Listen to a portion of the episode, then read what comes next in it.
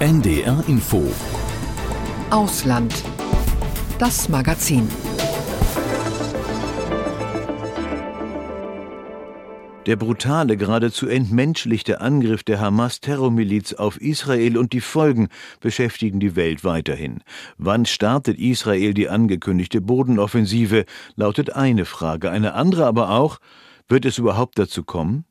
Zu wie viel Leid der palästinensischen Zivilbevölkerung im Gazastreifen darf das äußerst berechtigte israelische Selbstverteidigungsrecht führen? Auch diese Frage ist Teil der mit großer Vehemenz geführten Debatten.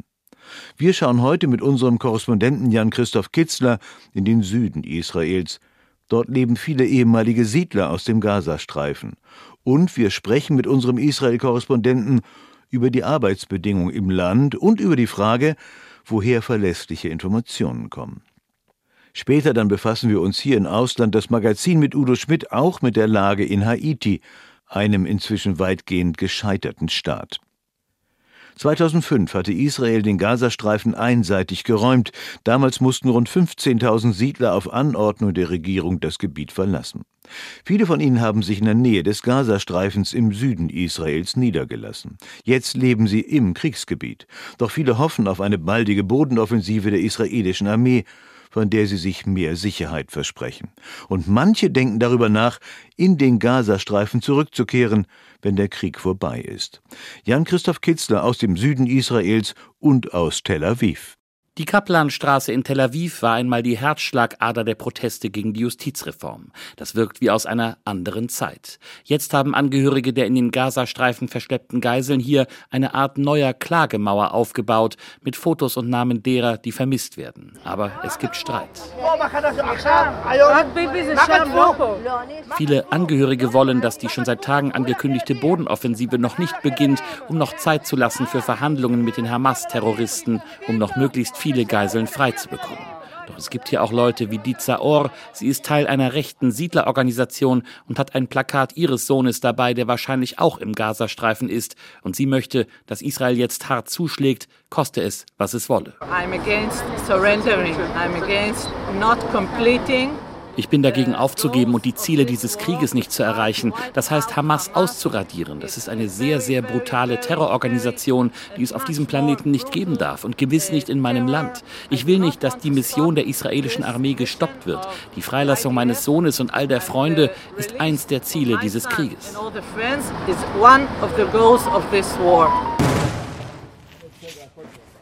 Nach Schon Khalili sieht das Ganze aus einer anderen Perspektive. Sein Bauernhof ist nah am Gazastreifen. Von hinten auf dem Feld feuert die israelische Artillerie.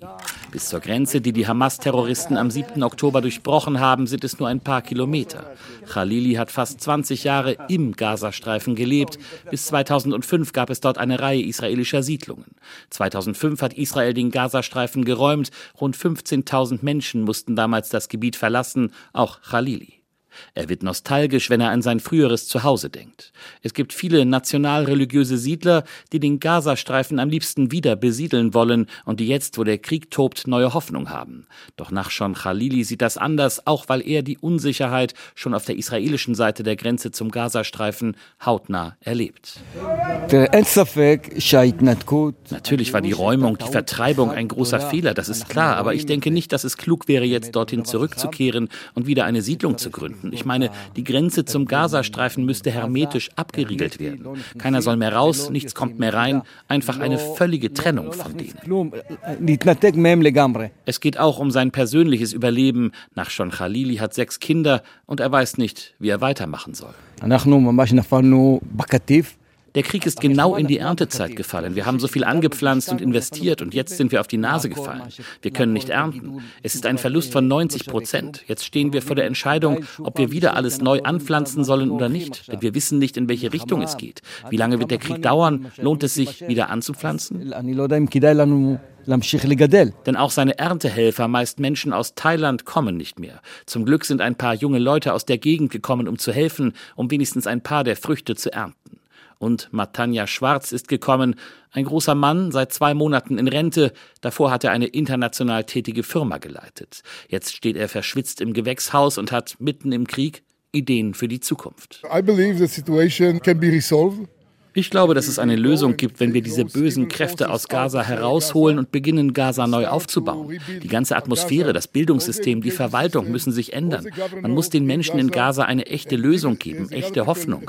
Ich glaube, dass wenn man die jungen Leute richtig bildet, sie sich ändern können, so wie das in Japan und in Deutschland nach dem Zweiten Weltkrieg passiert ist. Es gibt noch nicht viele, die jetzt schon über die Zukunft des Gazastreifens nachdenken, wo es Israel doch darum geht, die Hamas zu zerschlagen. Das könnte Monate dauern und viele weitere Opfer fordern, doch spätestens danach braucht es Antworten auf die Frage, wie es weitergehen soll im Gazastreifen. Jan-Christoph Kitzler. Jan, für deine Reportage, die wir eben gehört haben, warst du im Süden Israels nahe am Gazastreifen. Aber du kannst ja nicht immer reisen. Wie versorgst du dich mit Informationen? Wie verlässlich sind diese Informationen in Kriegszeiten? Ja, wir versuchen natürlich so oft es geht unterwegs zu sein, um auch so ein eigenes Bild auch zu machen. Auf der anderen Seite, klar, sind wir angewiesen auf Informationen. Wir müssen da verschiedene Quellen, die wir bekommen, übereinander legen und dann versuchen, ein möglichst gutes Bild entstehen zu lassen. Das eine ist, wir werden natürlich informiert äh, durch die israelischen Streitkräfte. Die machen eine sehr aktive Pressearbeit. Da gibt es tägliche Briefings, wo uns auch erzählt wird, wie die Operationen laufen, was geplant ist und so weiter. Natürlich nur im Detail, in Details, die sie uns auch verraten wollen. Und wir bekommen auch äh, Informationen zum Beispiel von der Hamas aus dem Gazastreifen. Die schicken auch Pressemitteilungen und äh, berichten uns auch, wie viele Menschen dort ums Leben kommen. Und da geht es dann manchmal auch um Videos, die wir bekommen von Geiselfreilassungen, die wir jetzt hatten und so weiter. Und dann haben wir natürlich auch noch eigene Leute. Das sind äh, Kolleginnen und Kollegen, die auch im Gazastreifen für uns arbeiten, die natürlich unter persönlich total schwierigen Bedingungen und auch in Lebensgefahr Sie sagen denen immer, Sicherheit geht vor, das ist das Allerwichtigste, aber die versuchen uns auch mit Informationen, Bildern und Tönen zu versorgen. Auf die bist du seit dir ja angewiesen, weil er eben nicht rein könnt in den Gazastreifen. Wie unabhängig können diese Producer, eure, unsere Producer im Gazastreifen denn sein? Also ich war ja selbst auch viele Male im Gazastreifen und äh, weiß, wie es da aussieht, wobei ich weiß nicht, wie es jetzt da aussieht. Ich sehe nur die Bilder und äh, das ist wirklich schrecklich. Ich weiß aber, dass wer im Gazastreifen unterwegs ist, sich wohl oder übel mit der Hamas einlassen muss. Man äh, muss schon, wenn man über die Grenze geht, sich bei der Hamas akkreditieren. Die wissen, was man tut. Die wollen auch wissen, worüber man berichtet. Und auch unsere Producerinnen, die sind bei der Hamas akkreditiert. Die erzählen uns manchmal auch ein bisschen, dass sie unter Druck geraten, dass sie manchmal auch äh, sozusagen da vortanzen müssen vor dem Ministerium. Die wollen natürlich auch nicht, dass alles dort rausgeht, äh, aber die versuchen, das sind ganz standhafte Leute wirklich für uns zu arbeiten. Man muss das natürlich, was die uns liefern, auch zum Teil filtern. Also da geht es zum Teil auch um, um Wörter. Ne? Also wenn zum Beispiel äh, die Hamas bei Toten grundsätzlich von Märtyrern spricht, dann ist das keine Sprache, die ich in meinen Berichten übernehme. Natürlich. Äh, das heißt, die haben natürlich auch ihren lokal gefärbten Blick und wir müssen das auch mit anderen Quellen abgleichen und dann gucken, dass wir ein möglichst akkurates Bild abgeben. Eine Quelle für die Lage im Gazastreifen ist ja auch Al Jazeera. Al Jazeera wird von Katar finanziert. Katar wiederum unterstützt die Hamas. Was ist denn von der Berichterstattung dieses TV-Senders zu halten? Al Jazeera hat total im Fokus natürlich jetzt das Leid der Zivilbevölkerung im Gazastreifen. Die haben auch Leute dort, die informieren die arabische Welt. Das erzeugt in der arabischen Welt auch Stimmungen. Das darf man nicht vergessen. Das ist eine wichtige Stimme, auch bei Palästinenserinnen und Palästinensern, die den Sender gucken. Die Journalisten und Journalistinnen für Al Jazeera, die sind bekannte Gesichter auch der Kollege im Gazastreifen, der hat Teile seiner Familie, auch seine Frau verloren bei einem Bombenangriff und ist jetzt persönlich stark betroffen. Es gibt hier auch auf israelischer Seite einen kritischen Blick auf Al Jazeera. Die sagen, dass die eine Berichterstattung machen, die der Stimmung der israelischen Sache nicht gut tut. Es wurde im Kabinett ein Gesetz verabschiedet, das es möglich machen kann, die Arbeit von Al Jazeera einzuschränken. Zurzeit ist das Hauptbüro von Al Jazeera aber in Ramallah. Da regiert ja die palästinensische Autonomiebehörde und da hat Israel keinen Einfluss, aber die können natürlich Al Jazeera-Kollegen, die auch in Israel arbeiten, das Leben schwer machen. Jan, du bist ja auch jetzt wieder in Israel unterwegs. Wie stark beeinträchtigt die Kriegsgefahr, der wiederkehrende Luftalarm deine Arbeit? Ja, das ist schon ein wichtiges Thema. Wir achten auf unsere Sicherheit. Auf der einen Seite bin ich ausgebildet als Krisenreporter. Ich habe Schutzausrüstung dabei, also ich gehe nicht ohne Helm und Weste aus dem Haus. Ich habe die nicht immer auf, aber ich habe sie immer dabei. Wir haben auch Sicherheitsberater inzwischen, die uns auch äh, aktuell sagen, wie ist es in einer bestimmten Region, in die wir wollen, die manchmal auch mitkommen in die bestimmte Region. Weil ich mich natürlich auf die Berichterstattung fokussieren muss. Ich muss gucken, wen ich treffen kann, was für Geschichten ich erzählen kann. Ich muss mir ein Bild machen und da hat man nicht immer ganz die Sicherheitslage oder kann man nicht immer ganz die Sicherheitslage im Auge haben, im Blick haben. Und deswegen sind diese Leute wichtig, die uns dann auch sagen, jetzt ist Schluss und jetzt gehen wir in den Schutzraum. Ähm, ich habe bei der Arbeit festgestellt, dass das, was ich immer erzählt habe, nämlich dass man im Süden und nah am Gazastreifen wenig Zeit hat, sich in Sicherheit zu bringen, dass das wirklich wahr ist. Ich hatte eine Situation, da haben wir auf Anweisung unseres Sicherheitsbegleiters ganz in der Nähe von einem Bunkerraum geparkt. Ich bin aus dem Auto raus, dann ging der Alarm los und ich hatte vielleicht 15, maximal 20 Sekunden und 200 Meter neben uns ist eine Rakete eingeschlagen. Und das war eine richtige Welle. Und wenn wir nicht in diesem Bunkerraum gewesen wären, dann wäre es gefährlich gewesen. Also ist das schon sinnvoll, dass wir hier auf unsere Sicherheit achten. Wir tun das und bisher es, geht es gut. Jan-Christoph Kitzler war das über seine Arbeit momentan in und über Israel. Danke, Jan, und pass auf dich auf. Danke auch. Zu einem anderen Brennpunkt der Welt, zu einem Konflikt, der wenig beachtet, aber auch für die Menschen furchtbar ist, nach Haiti. Dort tyrannisieren Banden die Bevölkerung, morden, erpressen, kidnappen und vergewaltigen. Der Alltag in Haiti ist von Gewalt geprägt. Menschen flüchten in der Hauptstadt Port-au-Prince von einem Stadtteil in den anderen. Sicher ist man mittlerweile nirgendwo mehr. Der Staat scheint nicht mehr existent. Seit dem Tod von Präsident Jovenel Moïse vor mehr als zwei Jahren versinkt das Land immer weiter im Chaos. Vor wenigen Wochen haben die Mitglieder des UN-Sicherheitsrates einer internationalen Polizeimission unter kenianischer Führung zugestimmt. Vor zwei Monaten kam es zuletzt in der Hauptstadt Port-au-Prince zu einem schweren Massaker, berichtet Anne Dämmer aus Haiti.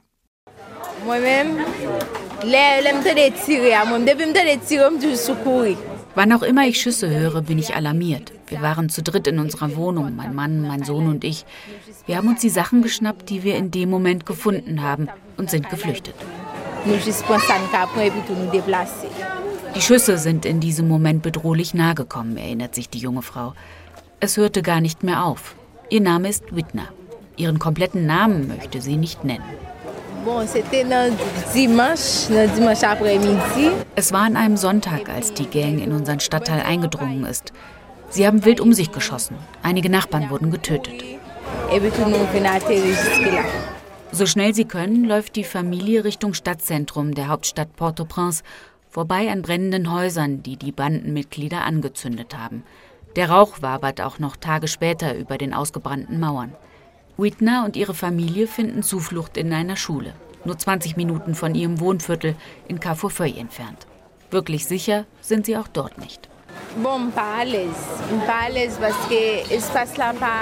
Ich bin im sechsten Monat schwanger. Genau hier, wo ich sitze und koche, schlafe ich auch auf dem nackten Fußboden. Wenn es regnet, dann wird alles nass. Nachts steigen die Leute über dich drüber, um zu ihrem Schlafplatz zu kommen. Und wenn es regnet, dann haben sie Dreck an den Schuhen. Es ist furchtbar, hier zu sein. Es ist unbeschreiblich. Und die Regierung habe sich keinmal sehen lassen, sich noch nicht einmal geäußert, ärgert sie sich. Whitner sitzt auf einem Stuhl und beugt sich über einen Topf, der auf einem kleinen Gaskocher steht. Gemüse und Reis schmoren darin. Sie kocht nicht nur für ihre Familie, alle können mitessen, solange es reicht. Es ist unerträglich heiß an diesem Tag. Auch nachts kühlt es kaum ab. Morgens, wenn sie aufwacht, schwirren unzählige Fliegen um sie herum. Rund 1000 Menschen haben in der Schule Zuflucht gefunden. Richtige Toiletten gibt es nicht. Die Latrinen sind voll. Sie müssen sich mit Tüten behelfen, erzählt sie. Müllberge stapeln sich vor dem Schulgebäude. Es riecht säuerlich nach gegorenem Abfall und Kot. Hunde wühlen nach Essensresten. Eine Müllabfuhr, ein Abfallsystem gibt es in Port-au-Prince nicht. Das, was in diesen Tagen im August in Carrefourfeuille passiert ist, bezeichnet die haitianische Menschenrechtsorganisation RNDDH als Massaker. Mehr als 100 Bewohnerinnen und Bewohner seien getötet worden. Auch Fälle von Vergewaltigungen wurden dokumentiert. Viele Häuser wurden angezündet, berichtet Rosie Auguste, Sie und ihre Kollegen betreuen 87 Opfer, die sich entschlossen haben, ihre Fälle zur Anklage zu bringen. Auch wenn wir wissen, dass unser Justizsystem nicht funktioniert, trotzdem empfehlen wir den Opfern, sich zu wehren und ihren Fall vor Gericht zu bringen, sodass niemand sagen kann, wir haben nichts davon gewusst. Deswegen arbeiten wir an diesen Fällen immer weiter. Für ihre Arbeit bekommt die Menschenrechtsorganisation Drohungen. Gegen das gusseiserne blaue Eingangstor wurde bereits geschossen. Mehrfach feuerten die Täter ab. Die Einschussstellen sind deutlich sichtbar. Ein großes Problem sei, dass die Regierung selbst, aber auch die Opposition und der private Sektor die Gangs für ihre Zwecke unterstützen würden. Diese Kritik ist immer wieder zu hören, doch mit der Zeit hätten die Gangs an Macht gewonnen, folgen mittlerweile teils ihren eigenen Interessen. Die Situation gerät immer noch weiter aus dem Ruder. Seit 2018 hat es 25 große Massaker gegeben, zählt die haitianische Menschenrechtsorganisation. Bis heute gebe es keine Gerechtigkeit für die Opfer. Die Botschaft für die Täter ist, macht einfach weiter so. Ihr werdet für das, was ihr tut, die Grausamkeiten, die ihr verübt, nie verurteilt werden. Wir glauben fest daran, nur wenn wir unsere Arbeit weitermachen, nur so kann es irgendwann mal Gerechtigkeit geben. Insgesamt gibt es laut der Internationalen Organisation für Migration in Port-au-Prince etwa 130.000 intern Vertriebene. Mehr als 5000 Menschen sind allein aus Cafefeuille geflüchtet, darunter ist auch der 48-jährige Bélanger. Es seien Sicherheitskräfte vor Ort gewesen, aber die hätten nichts ausrichten können. Die Polizei kommt nicht gegen diese Gangs an. Diese Typen sind schwer bewaffnet. Vier oder fünf Polizisten können keine Armee von Bandenmitgliedern bekämpfen. Selbst die Polizei hat uns empfohlen, dass wir schnell hier weg müssen, weil sie nicht in der Lage seien, uns zu beschützen. Ein Vorwurf, dem auch Lionel Lazar nichts entgegensetzen kann. Er arbeitet für die Polizei in Port-au-Prince und ist Gewerkschaftsführer. Er kämpft für bessere Arbeitsbedingungen, die Voraussetzung, um die massive Korruption zu bekämpfen. Die Gehälter seien schlecht, eine Familie könne davon kaum leben. Es fehle an Ausrüstung, Helme, kugelsichere Westen, Munition und Waffen und eine ordentliche Versicherung für die Polizeikräfte. Mehrfach kam es in der Vergangenheit zu Angriffen auf Polizeistationen. Es ist eigentlich egal, wo man arbeitet, ob man in der Polizeistation am Schreibtisch sitzt oder draußen auf Streife. In Haiti riskiert man immer sein Leben. Es ist ein riskanter Job. Es ist sehr gefährlich, weil die Gangs 90 Prozent der Stadt kontrollieren. Das Problem ist auch, dass es Bandenmitglieder gibt, die eine Uniform tragen. Es ist selbst für uns schwierig zu erkennen, wer ein richtiger Polizist ist oder nicht. Fährt man durch die Stadt, sind Polizeikräfte auf der Straße kaum zu sehen.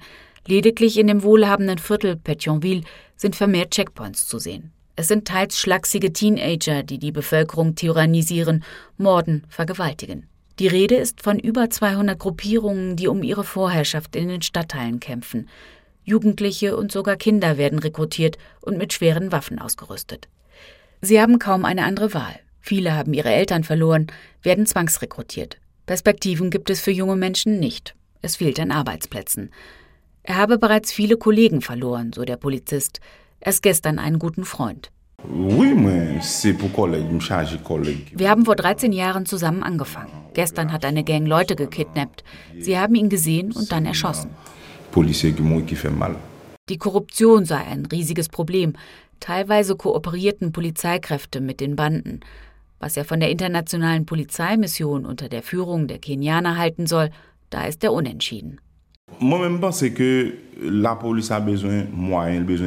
Was wir vor allen Dingen brauchen, ist besseres Equipment, um überhaupt arbeiten zu können. Aber ich bin auch nicht gegen die internationale Polizeimission, wenn sie genau das machen, was ihre Aufgabe ist, uns zu unterstützen, die Gangs zu entwaffnen.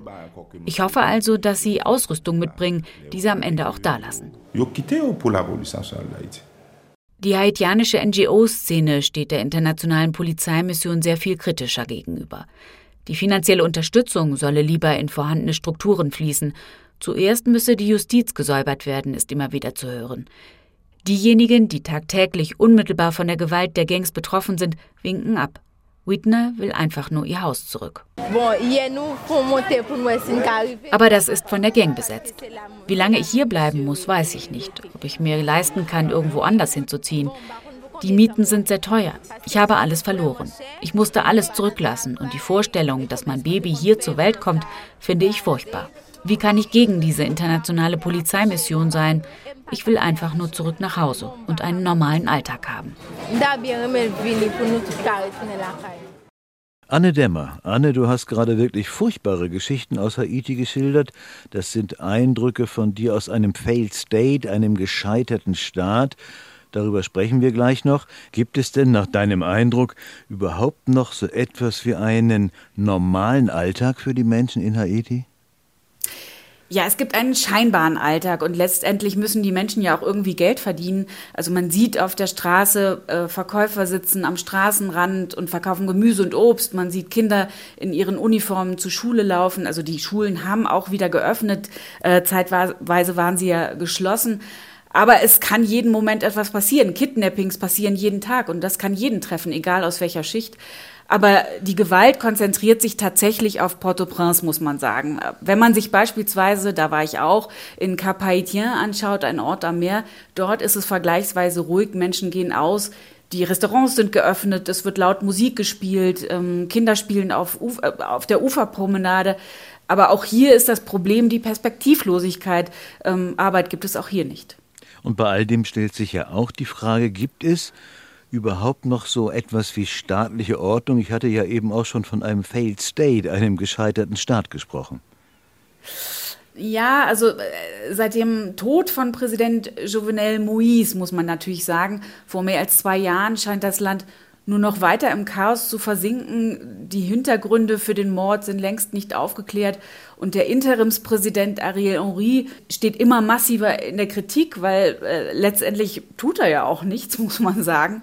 Äh, die Polizei kann der Gewalt nichts entgegensetzen, ist hoffnungslos unterausgestattet ähm, und gilt als korrupt.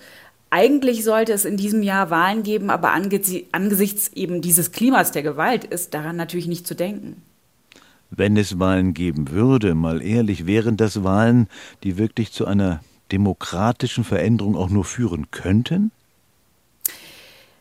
Das äh, kritisieren natürlich viele, auch ähm, Nichtregierungsorganisationen, lokale Nichtregierungsorganisationen, die sagen, würde es tatsächlich zu Wahlen kommen, ähm, würde genau die gleiche korrupte Elite wieder an die Macht kommen.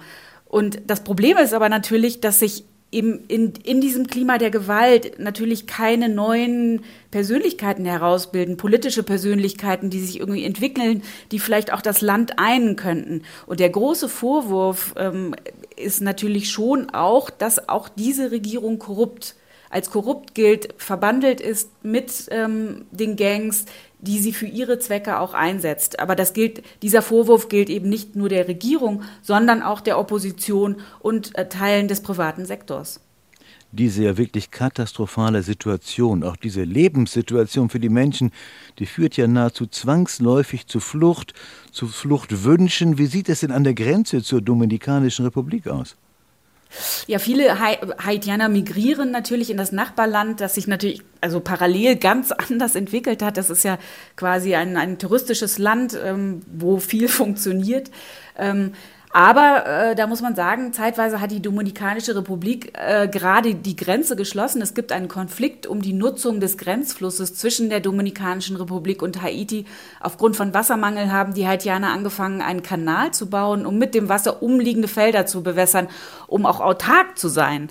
Auf der einen Seite ähm, aber eben, also eben, sie bauen und ich, ich war vor Ort und da herrscht regelrechte Volksfeststimmung. Die Leute ähm, beteiligen sich freiwillig, äh, um diesen Kanal zu bauen ähm, und sagen auch, ja, super. Also wenn wir hier unsere äh, Felder bewässern können, dann werden wir unabhängig sein und wir können hier ein gutes Beispiel dafür sein äh, für den Rest des Landes.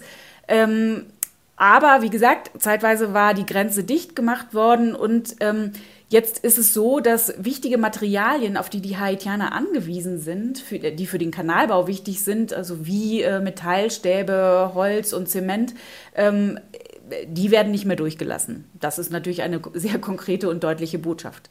Aber dieser Kanalbau, der ist ja fast so etwas wie eine kleine Perspektive für die Menschen dort, so habe ich das eben verstanden. Stichwort Perspektive. Gibt es grundsätzlich eine für Haiti? Was müsste politisch geschehen? Ja, das ist schwierig zu beantworten. Erstmal muss äh, eben diese massive Gewalt beendet werden, das äh, Justizsystem gesäubert werden, ähm, damit überhaupt Täter angeklagt werden. Also eben auch da ist ja die Korruption äh, ein massives Problem. Die Gangleader müssen gefasst werden, ähm, generell eben diese Banden bekämpft werden. Das Problem ist natürlich, ähm, dass es eben, wie ich eben schon gesagt habe, dass es keine politische Figuren, die sich herausbilden äh, derzeit.